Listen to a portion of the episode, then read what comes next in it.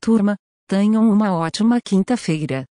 Após as notícias de hoje, vagas de emprego no Chazão da Indústria Brasileira, e convite para uma aula gratuita sobre o programa que já acelerou mais de 20 mil devs em suas carreiras. Página da Anvisa sofre defacemente com bandeira da Argentina. O texto, não ficamos de quarentena para passear pelos seus servidores, vamos ser expulsos também também? Fazia referência ao caso ocorrido no último domingo, 05/7, quando uma partida de futebol entre Brasil e Argentina foi interrompida por fiscais da agência. A situação já foi resolvida e a Anvisa afirma que acionará a Polícia Federal para investigar o caso. As informações são do site Tecmundo. Situação de emergência dentro da Estação Espacial Internacional na madrugada desta quinta-feira, após o disparo de alarmes, a tripulação relatou fumaça e cheiro de plástico queimado enquanto as baterias da estação estavam sendo recarregadas.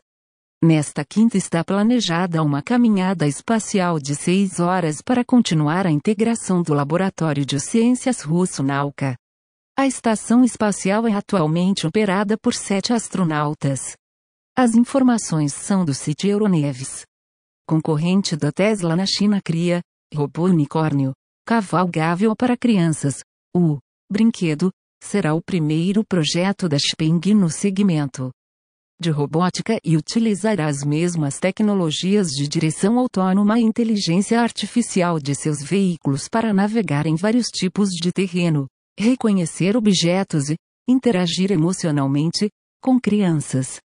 As informações são do site TechCrunch.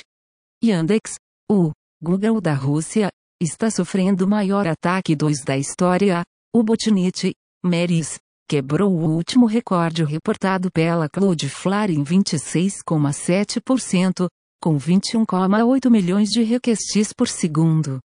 O ataque teve início na semana passada e representaria uma ameaça à infraestrutura da Runet, em escala nacional, segundo algumas fontes. A Runet é o segmento russo da internet, criado para funcionar independentemente da rede mundial em caso de ataque cibernético por adversários estrangeiros. As informações são do site Blackping Computer. Imagens dos óculos inteligentes da parceria entre Facebook e Ray-Ban vazam antes do lançamento. O dispositivo é chamado de Ray-Ban Stories e possui três modelos de armação: Wi-Fi Air, Round e Meteor. Duas pequenas câmeras e um botão na parte superior da têmpora direita compõem os modelos. O dispositivo está planejado para ser lançado oficialmente nesta quinta-feira. As informações são do site TVG. Toyota anuncia investimento massivo em baterias para veículos elétricos, até 2030. A montadora pretende investir 1,5 trilhão de ienes, cerca de 72 bilhões de reais, em produção e tecnologia.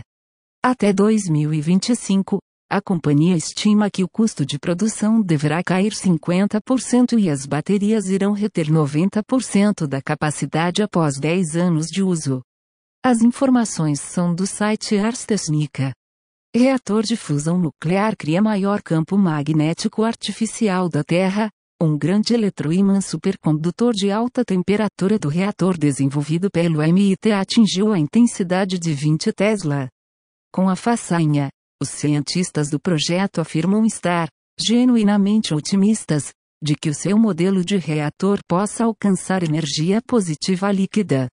A próxima etapa é aumentar a escala e construir uma usina de energia real.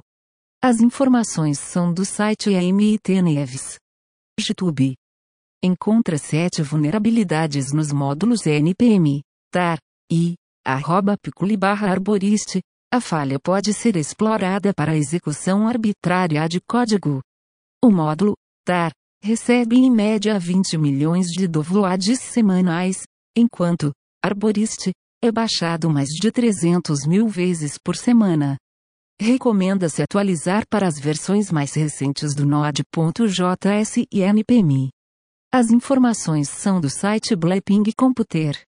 A Tractian, conhecida como Chazão da Indústria, Recebeu o título de Create Place to Work e está com vagas abertas.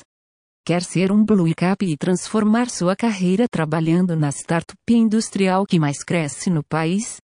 Trabalhe de qualquer lugar do mundo e faça parte de um time multicultural.